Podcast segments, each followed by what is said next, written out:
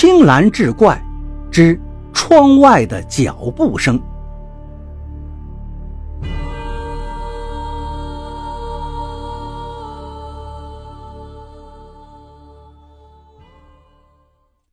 李二追也不是，不追也不是，顿时来了火。这绊马索捉野兽向来是一捉一个准儿的，今儿个怎么就失灵了呢？李二借着屋里的灯光，想看看到底是不是绊马索出了问题。走近一看，只见那绳子圈上套了一只长筒靴子，看来那个家伙手脚挺麻利，来了个金蝉脱壳啊！李二弯下腰。取出那只鞋，仔细查看，竟是一只长筒的破水靴。这样的靴子现在可是稀罕物，它多是乡下人和泥用的，市面上早就没得卖了。看着看着，李二忽然心头一惊啊！这只破靴子不是田七的吗？他那天帮忙和泥装饰自己新房时还穿过呀。像这样分量沉重的和泥靴子，全村也就他田七有这么一双。李二连忙把靴子底套在原来留在窗下的脚印上，一看，果然是一丝不差。李二心里的火噌的就上来了。田七呀，田七，亏我平时喊你声大哥，把你当成好兄弟，想不到你竟然这样不安分。你在夜里穿上那和泥靴子，故意制造恐怖，你是不是妒忌我，想吓死我的新媳妇儿啊？李二再也忍耐不住了，拿起那只破水靴，气冲冲地往王七家赶。新媳妇桂玲也看出了眉目，她担心丈夫惹出什么祸来，也一路跟了过去。田七家就在李二家的西边，李二直接奔了过去。见田七家木门紧闭，火就更大了，用手里的破鞋敲打着大门，高声喊叫着：“田七，你没老婆，就像别人也没老婆吗？快给我滚出来！”刚喊了两声，就见大门吱呀一声开了，开门的是田七的儿子小六。小六睁了睁眼睛：“李二叔，您喊啥呀？这么大的声音！”深更半夜的，听着怪吓人的，要不您进屋来说吧。李二向来很喜欢这个既爱读书又很聪明的小六，便压着火跟桂玲一起进了小六的屋子。快走到房门口，李二低声道：“小六，你回自己房里休息吧，明天还要早起上学呢。你把你爹叫过来，就说李二叔有要紧事问他。”呃，我爹他没在家呀，有啥话您跟我说也行。我我已经是大人了，没在家。小六，你可不能骗二叔啊！我今天明明还碰到他呢。他真没在家，二叔，他留下话说去城里买药了，可到现在都没回来，我还在担心呢，睡不着就继续呃做点练习题。小六说着，指了指桌上的一摞书本李二扬了扬手中的破水靴，说道：“小六，你仔细看看，这是不是你爹的那双和泥的靴子？他怎么会深更半夜跑到我家窗户底下？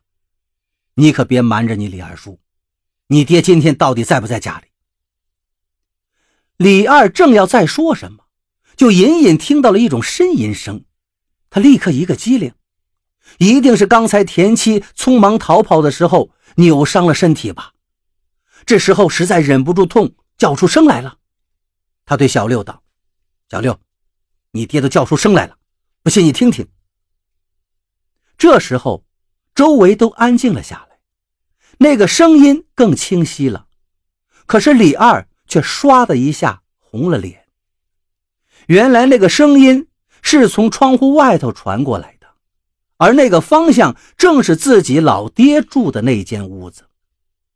呻吟声断断续续，在夜里听着格外惊心。直到这时，小六才开口道：“李二叔呀，这下您该明白了吧？这是李爷爷的声音。李爷爷住的这间小屋在西头，晒不住太阳，又矮又潮湿。一到晚上，潮气翻上来，他的关节就疼，有时候就忍不住得叫出声音。我住这靠东头的房子，窗户对着窗户，晚上学习的时候能听得清清楚楚。李二一愣，低下了头。原来老爹以前是住在东头的正屋的，那个屋很亮堂，太阳光也能时常照进来，老爹不用出屋就能晒住太阳。可是为了收拾他跟媳妇的新房，李二就把自己爹安顿到了西头的小屋里。两间屋隔得不远，老爹夜晚的呻吟声，他们自然也能听见一点。桂玲站在旁边，也感到脸上有些发烫了。小六弹弹身上的泥土，说道：“李二叔，你们一定要追查这些天是谁在你们窗外捣蛋的吧？其实就是我，我一个人做事一人当，我爹不知道，跟他没有一点关系。”李二吃惊地问道：“你小小年纪，你为什么要这样做呀？你给我说清楚。”二叔，我爹说你结了婚，心窍都跑了，说了恐怕也听不进去。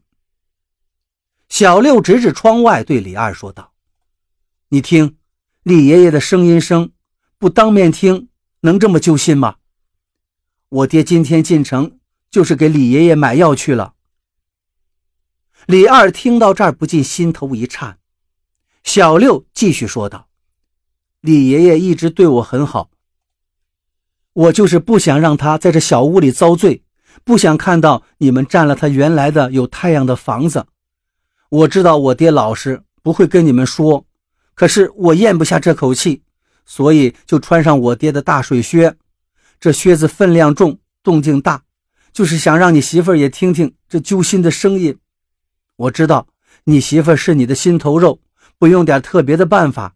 你们东头的房子是不会腾出来的。李二听到这儿，手里的破水靴子啪的一声掉到了地上。他拉过媳妇儿有些发凉的手，急忙向外面走去。